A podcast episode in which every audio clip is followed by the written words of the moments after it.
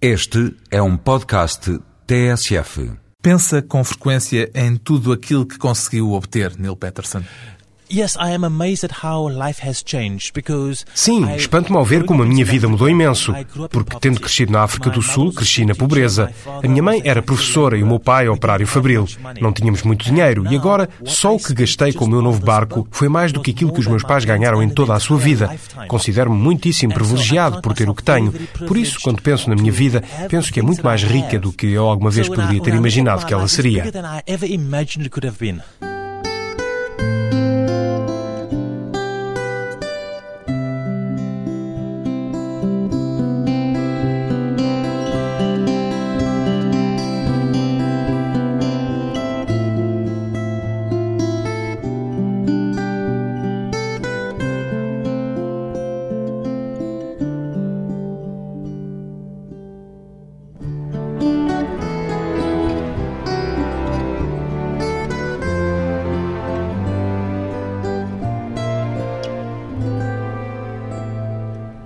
Neil Peterson, 41 anos, velejador, ainda veleja Neil Peterson. Oh, absolutely. I still love my sailing. I have a new boat. Claro, adoro velejar. Tenho um barco novo e passo o tempo a velejar nas Caraíbas, de ilha em ilha. Por vezes atravesso o Atlântico e venho até Cascais, aqui em Portugal. Boat across the Atlantic to to Cascais here in Portugal. Ainda tem tanto prazer a velejar como no tempo em que deu a volta ao mundo?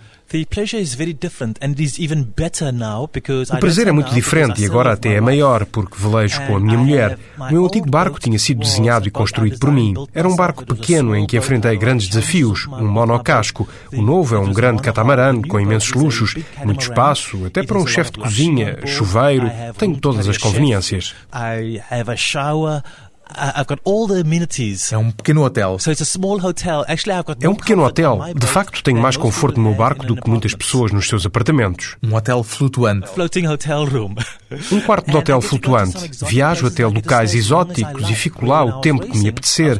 Quando andava em competições havia sempre a pressa de chegar rapidamente e de partir para a próxima etapa. Agora, se gostar de um certo local, posso ficar lá umas duas semanas. Pois bem, o velejador sul-africano Neil Peterson é hoje também um empresário de sucesso e um orador frequentemente convidado para palestras onde conta as suas próprias experiências e o que aprendeu com elas para os negócios a que se dedica. Ainda se espanta com tudo aquilo que conseguiu ou já o considera perfeitamente natural, Neil Peterson? No, I'm amazed at how Não, espanta-me como tudo chegou ao mesmo tempo. Houve alturas em que não sabia se nesse dia iria comer ou não, em que não sabia como iria sobreviver no dia a dia. Isso na infância. Não apenas na infância, mas durante toda a minha carreira desportiva. Não tinha patrocínios. Lutei para financiar os meus projetos desportivos. Uh, Muitas empresas consideravam o meu barco demasiado pequeno e em muitas competições os organizadores diziam que eu me iria matar com um barco daqueles. Por isso, os média deram ao meu barco a alcunha de caixão flutuante. Toda a gente pensava que iria morrer no oceano, mas eu sabia o que tinha construído, o que tinha criado e sabia que conseguiria sobreviver. Mas foi uma luta cotidiana, foi uma luta económica para manter o barco à tona de água, para navegar, foi uma luta contra o tempo, contra as avarias. Agora, vendo em retrospectiva, tudo isso acabou por formar o meu caráter. And so now when I look back, it really shaped my character. Como é que se começou a dedicar à vela? Digamos que é uma carreira um tanto ou quanto improvável para um negro nascido na África do Sul no tempo do apartheid. Não é de uh, facto algo de vulgar em todo o mundo. Fui o primeiro negro a velejar em solitário à volta do mundo. Outras pessoas já tinham velejado à volta do mundo, mas eu fui o primeiro negro a fazê-lo. Foi invulgar.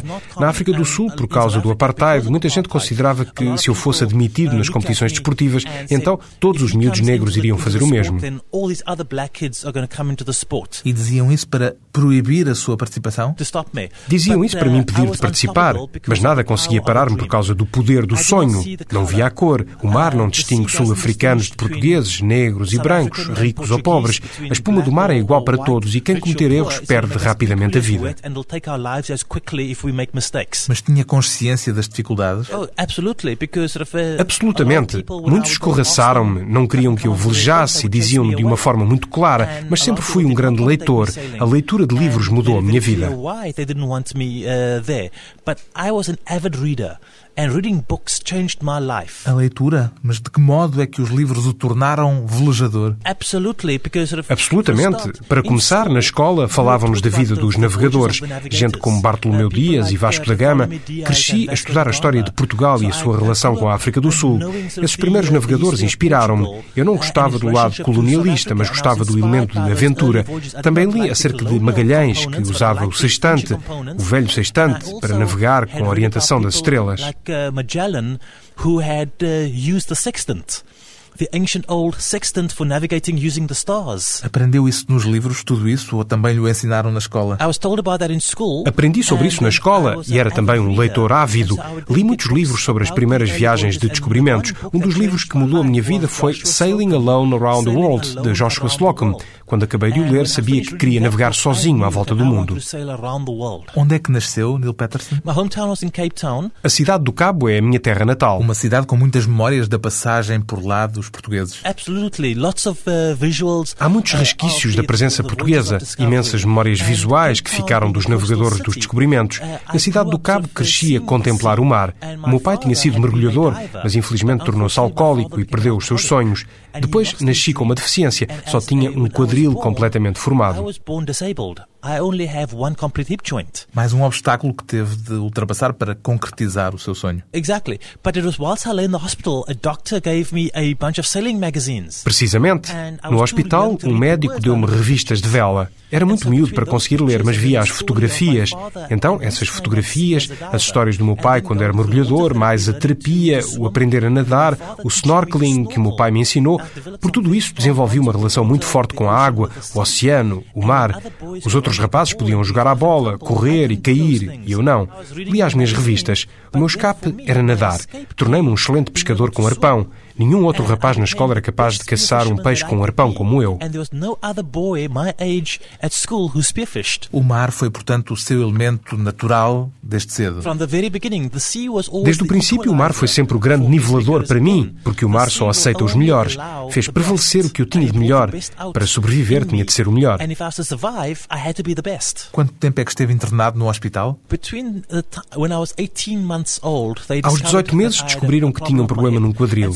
Desde a idade de um ano e meio até aos cinco anos tive diversos internamentos. Quando tinha cinco anos fizeram um enxerto ósseo. Fiz três grandes operações. Na última operação fui engessado do tornozelo até ao peito para evitar qualquer movimento. Passei cinco meses engessado. Because they did this bone graft and they could not allow the leg to move at all.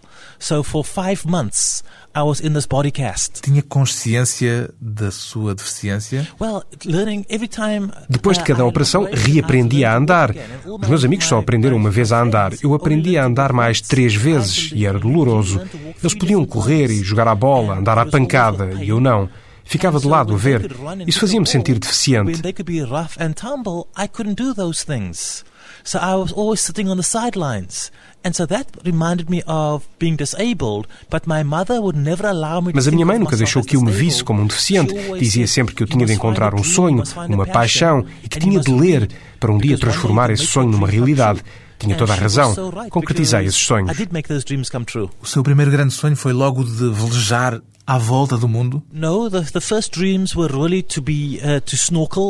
Não, os primeiros sonhos passavam por fazer snorkeling e mergulho, tornar-me marinheiro e velejar aos fins de semana. Mas depois comecei a querer entrar em competições, quis entrar em corridas à vela ao longo da costa. Formei a minha primeira empresa para poder velejar. Depois, quando tinha 14 anos, a primeira regata de volta ao mundo em solitário fez uma das suas paragens na cidade do Cabo. Assisti a essa corrida quando tinha 14 anos.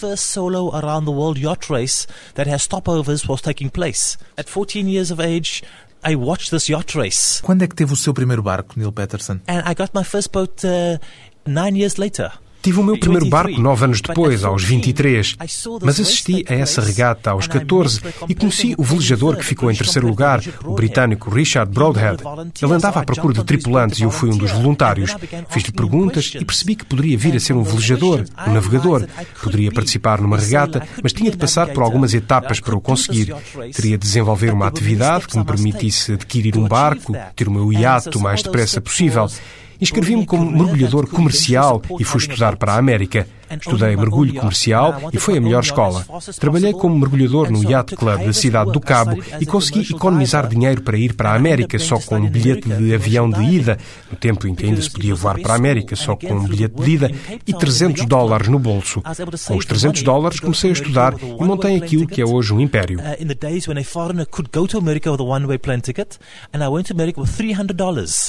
out of that $300, I had to find a way to stay in school and to build what now became an empire. Para onde é que foi? I went to Los Angeles because the commercial diving school was in Los Angeles. So I arrived in Los Angeles at age 17 and alone. Fui para Los Angeles. A escola de mergulho comercial era em Los Angeles. Cheguei a Los Angeles com 17 anos, sozinho. Viveu isso como uma necessidade ou como uma aventura? Foi uma aventura espantosa porque seguia o princípio de que não podia falhar, não havia retorno possível tinha de triunfar.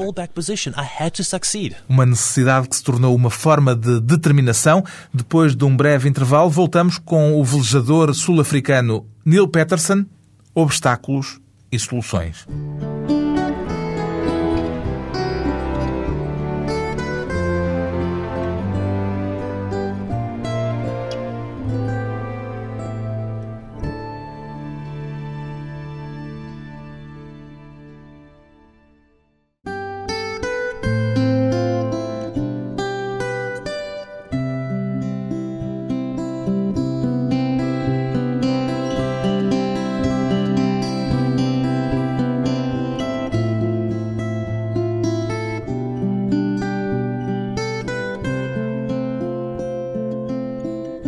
De regresso à conversa com o velejador sul-africano Neil Peterson, o primeiro negro a fazer a volta ao mundo em solitário e que aos 17 anos se mudou para os Estados Unidos com apenas 300 dólares no bolso, o que é que o levou a acreditar, Neil Peterson, que era capaz de sobreviver sozinho num país estrangeiro e sem qualquer tipo de apoio? I think it was all about the doing.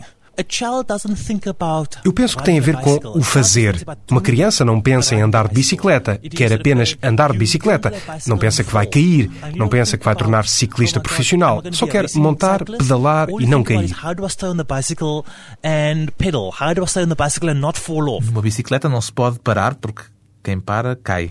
Precisamente. É a mesma coisa na vida. Tem de se avançar para não cair. Não se pode parar? Pode-se parar e descer da bicicleta, repensar as coisas, mas volta-se a montar a bicicleta. Magoamos-nos, ficamos feridos, mas não paramos, não desistimos. Foi isso que aprendi. Se queremos alguma coisa, temos de insistir. Não importam os desaires, é preciso insistir. Foi por isso que escolheu como lema a expressão não há obstáculos. Não há obstáculos, só existem soluções, precisamente. Tem de se ter a paixão por aquilo que se faz. Uma criança não faz algo por uma determinada razão, falo por paixão. Eu queria navegar por causa de uma paixão. Não pensava que isso me fosse abrir muitas portas, só sabia que queria navegar, que queria sentir o que era navegar pelo mar dentro. Não há obstáculos, só existem soluções. É um princípio este seu que seguiu desde sempre, ainda antes de triunfar como velejador, ou é a conclusão a que chegou depois de ter conseguido uma carreira de sucesso? Acho que cheguei a isso no meio do caminho. Durante uh, muito tempo fiz coisas sem ter em conta um âmbito geral. Estava no meio de uma aventura e adorava a aventura, mas depois de me dedicar ao mergulho comercial, apercebi-me de que para alcançar determinados objetivos tinha de planear com rigor. Existiam as barreiras. As pessoas diziam-me: Tu és um negro sul-africano, és de origem operária, és deficiente, não podes fazer isto isto, não podes fazer aquilo.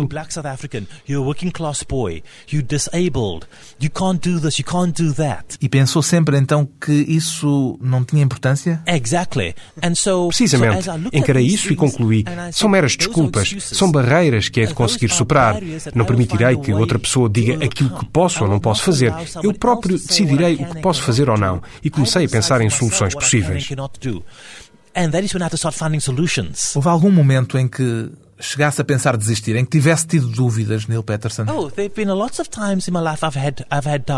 Houve muitos momentos na África do Sul em que tive dúvidas. Quando comecei a construir o meu barco, tinha cerca de 5 mil dólares para um projeto que iria custar perto de 100 mil. Não sabia se o conseguiria concretizar. Era um obstáculo, então sempre há obstáculos. But again, it was having faith that I'll find the solutions along the way. Era um grande obstáculo, mas aí está. Tinha fé em que encontraria as soluções ao longo do caminho. Houve muitas alturas em que fiquei sem dinheiro e tive de parar. Mas perguntava a mim próprio se queria mesmo desistir ou se havia maneira de retomar o projeto. Mergulhei à procura de diamantes no fundo do mar, trabalhei em plataformas marítimas como mergulhador, economizei dinheiro, frequentei bibliotecas públicas para ler livros sobre arquitetura naval, observei outros barcos para perceber como poupar dinheiro na construção do meu, o que é que era absolutamente essencial e o que é que eram luxos, alterei orçamentos e planos, voltei ao estirador, retomei a construção com um projeto novo. Fiz o que era possível com os meios de que dispunha na altura came back to the drawing board and back to building the boat with a new plan and just did what I could do with what I had at the time. Apenas soluções. Only solutions. Só soluções. Passou por algum momento de desespero? Oh, again, there have been times where it's it's been so hard that I thought if I can just get through this, I'm going to give up. I'm not going to tempt fate anymore. Houve momentos muito difíceis em que pensei, se conseguir ultrapassar isto, já não volto a meter-me noutra. Mas o sol voltou a brilhar. Por exemplo, vinha com o meu barco da África do Sul para a Europa. Fiquei ferido no meio do Oceano Atlântico. Bati com a cabeça na proa. Não tinha equipamento médico de emergência e o porto mais próximo era em Cabo Verde. Estava a 800 milhas de distância. Pensei que quando lá chegasse iria um médico tratar do ferimento. Uh, get the wound uh, uh, addressed. Que tipo de ferimento era? I had a big gash across my eyebrow. Tinha um grande rasgão na sobrancelha, com o osso a descoberto. Tinha uma agulha, mas estava ferrugenta. Tentei suturar a ferida com agulha e linha, mas não consegui, com o barco a baloiçar em alto mar. Acabei por usar uma agulha de costura e um clipe, e foi assim que naveguei até à ilha, até às ilhas de Cabo Verde, e pensava, quando lá chegar, desisto. Isto é estúpido, isto é perigoso. Mas quando lá atraquei, a ferida tinha cicatrizado. O médico disse que eu era um doido e que devia consultar um psiquiatra. The. Uh, and I had a few good days in, in port and I thought, well, let me go to let me go to the next the next port, which was the Azores. Passei lá uns dias e decidi partir para a próxima escala nos Açores. Velejei até aos Açores, não foi fácil, e depois parti de lá para Portsmouth, em Inglaterra. Então choquei com um contentor.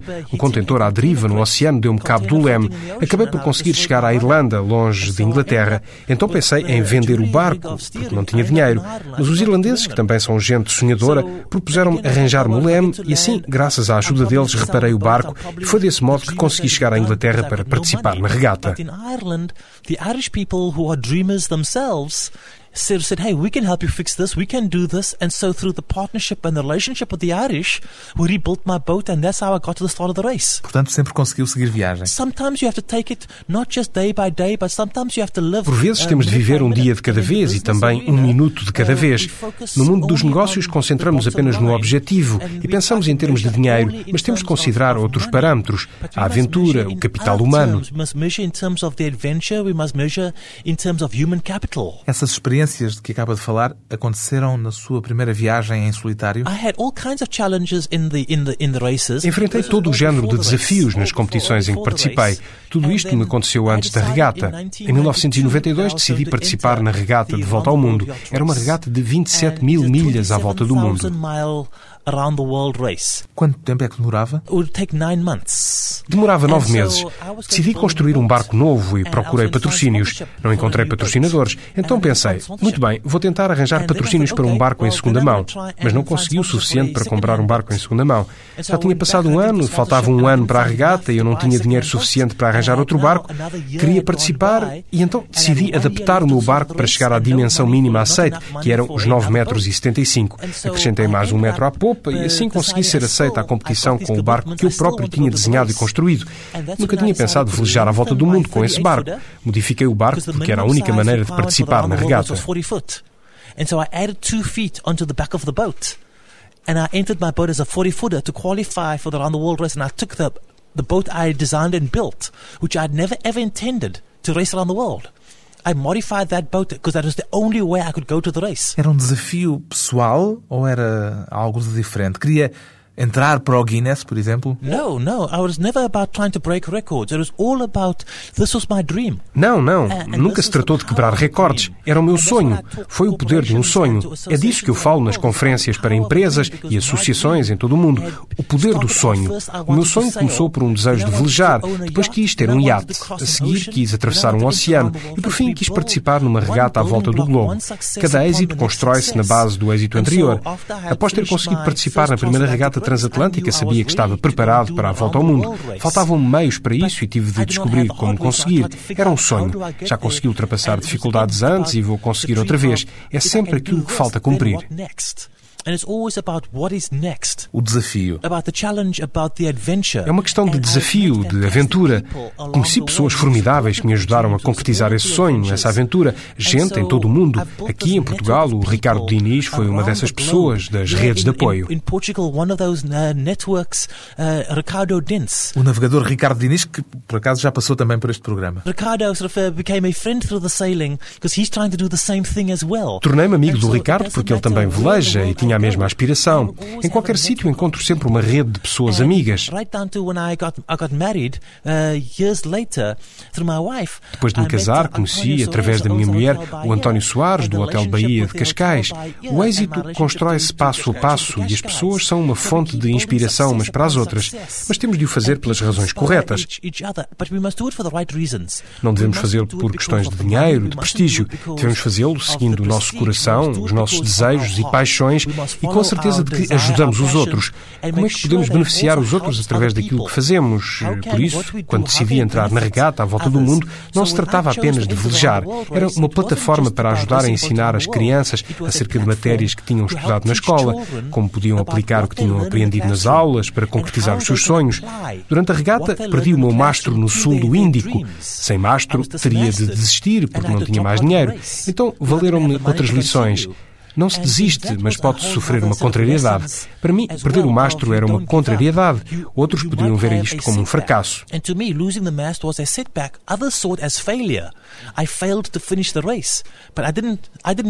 Falhei. Não concluí a regata, mas não falhei. Aprendi com essa contrariedade, alterei os meus planos para regressar.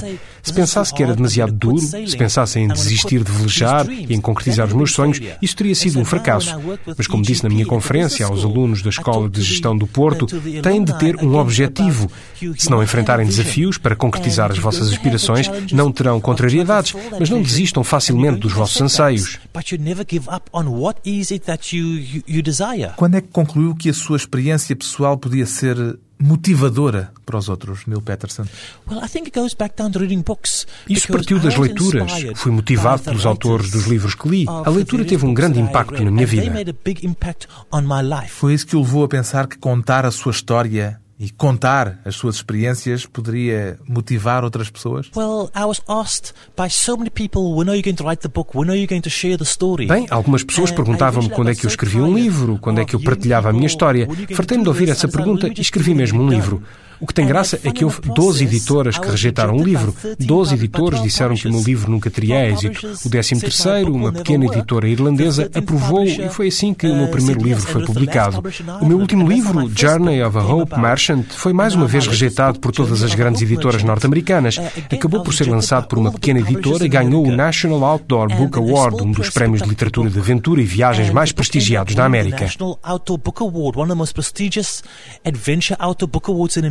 Um caso de persistência recompensada tanto no mar como em livro. Depois de mais um curto intervalo, regressamos à conversa com o velejador sul-africano Neil Peterson e as memórias do tempo do apartheid.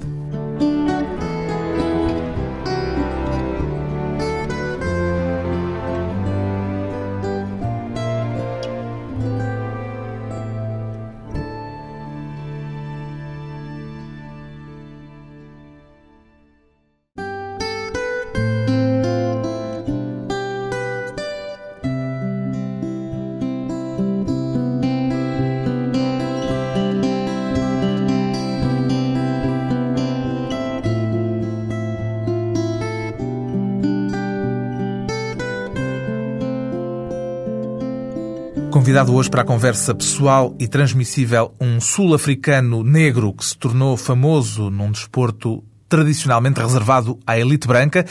Neil Patterson escreve no livro Viagem de um Mercador de Esperança as barreiras que teve de derrubar para alcançar um sonho de infância. O livro tem como subtítulo Do Apartheid à Elite das Regatas em Solitário à Volta do Mundo. De que modo é que o Apartheid marcou a sua vida, Neil Patterson?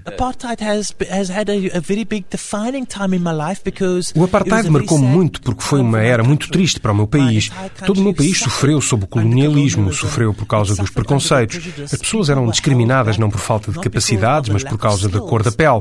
A minha mãe foi uma estudante brilhante que entrou na universidade numa altura em que poucas mulheres o conseguiam going to university in an era when women did not go to university. Mas foi para os Estados Unidos. She ended up going to university Estudou na Universidade de Syracuse, no estado de Nova York, e foi uma das melhores alunas.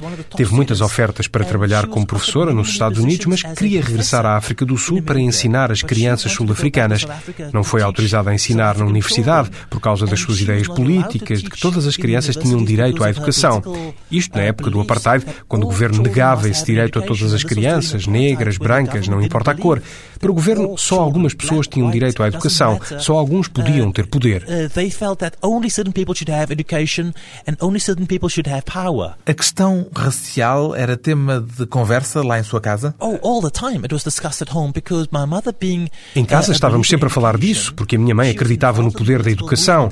Participou no movimento político anti-apartheid e vivíamos num medo constante da polícia. Em 1976 houve a sublevação do Soweto e tivemos de fugir do país porque a polícia prendia os professores que se manifestassem contra o governo. Para onde é que fugiram? Fugimos para a Europa. Fomos para Londres, viajámos pela Alemanha, pela França e pela Suíça, onde a minha mãe discursava em reuniões políticas. O Neil Patterson é tão empenhado politicamente como a sua mãe?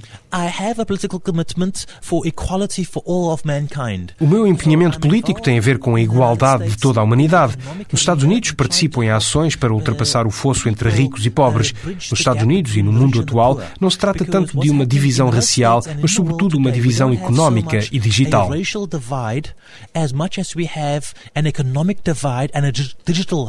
Mas as suas conferências são para gente rica para as grandes empresas. Uh,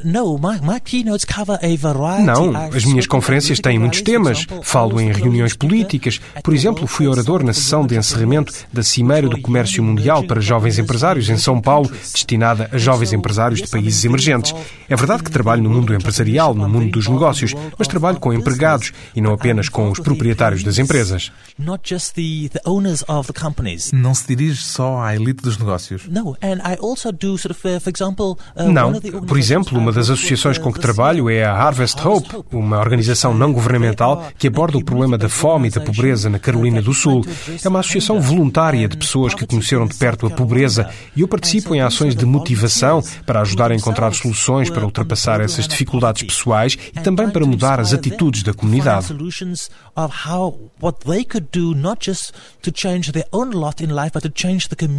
E motiva as pessoas contando-lhes a sua história.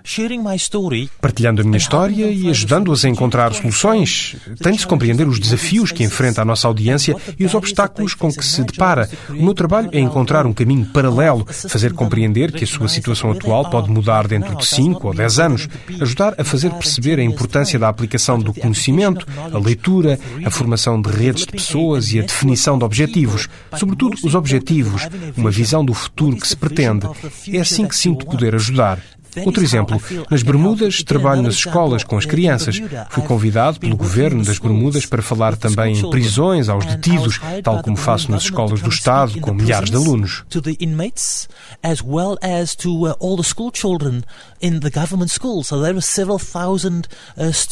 O que é que diz aos presos, por exemplo? Bem, digo-lhes que são empresários. Infelizmente, empresários que optaram não por ajudar a sociedade, mas por enriquecer pessoalmente à custa da sociedade. Ainda que tenham cometido erros e estejam a pagar por isso, a sua vida não está acabada. Quando saírem da prisão, têm de obter o conhecimento para mudar de vida, abandonar as drogas e o crime e descobrir a forma de poderem ser contribuintes produtivos para a sociedade. And that they must remove the drugs from their life and the crime from their life and try and find a way of how can they be productive contributors to society. Já alguém lhe disse que o seu discurso pode ser bonito, mas que é de facto Um homem com muita sorte, com uma sorte que a maioria das pessoas não tem. Muita gente me diz isso e eu respondo que a própria sorte se cria através das circunstâncias em que nos envolvemos. Falei num fórum político em Washington e um jovem veio ter comigo, apresentou-se e começámos a conversar. Era um dos oradores e estava a pensar desistir da universidade. Dizia que a vida era de tal maneira difícil que não conseguiria ter êxito. Mas vislumbrei algo no seu olhar e convidei-o para participar numas palestras, os bootcamp que realizo de vez em quando.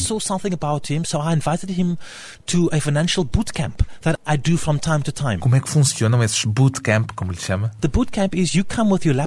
Cada um traz o seu computador portátil e os registros de seis meses de movimentos bancários, incluindo as transações dos cartões de crédito. A partir daí, eu dou aulas de economia.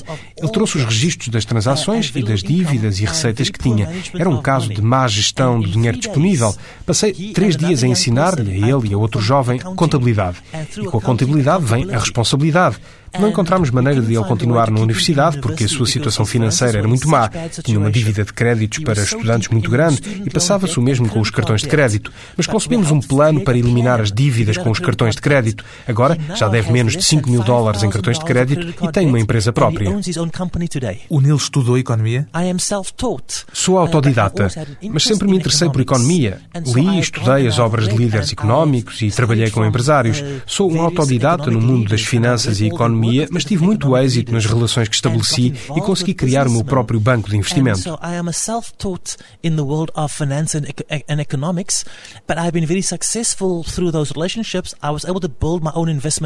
Aprendeu com os livros que leu, uma vez mais. Voltamos sempre aos livros. Quando estava a criar o meu banco de investimento, trabalhava também num projeto de investimento em telecomunicações. Fiz muita investigação, não sobre os aspectos técnicos das telecomunicações, porque os meus sócios eram especialistas do setor, mas acerca das questões financeiras, porque a legislação varia muito nos diversos Estados norte-americanos. Estudei isso tudo e o investimento nas telecomunicações fracassou. Não conseguimos angariar os 22 milhões de dólares necessários, mas consegui devolver todo o dinheiro que, entretanto, os investidores tinham disponibilizado para o projeto, sem juros, porque não houve qualquer lucro, mas todo o dinheiro investido foi devolvido. Eu e os meus sócios tivemos algum prejuízo, mas aprendemos imenso. Quando surgiu outra oportunidade de negócio, tive a imensa sorte de fazer o investimento certo e ganhei muito dinheiro no outro projeto tecnológico na América. Fui um dos três principais investidores no projeto. Depois, a empresa foi admitida à cotação em bolsa e vendemos a firma. Ganhei muito dinheiro e isso permitiu começar o processo de criação do banco de investimentos.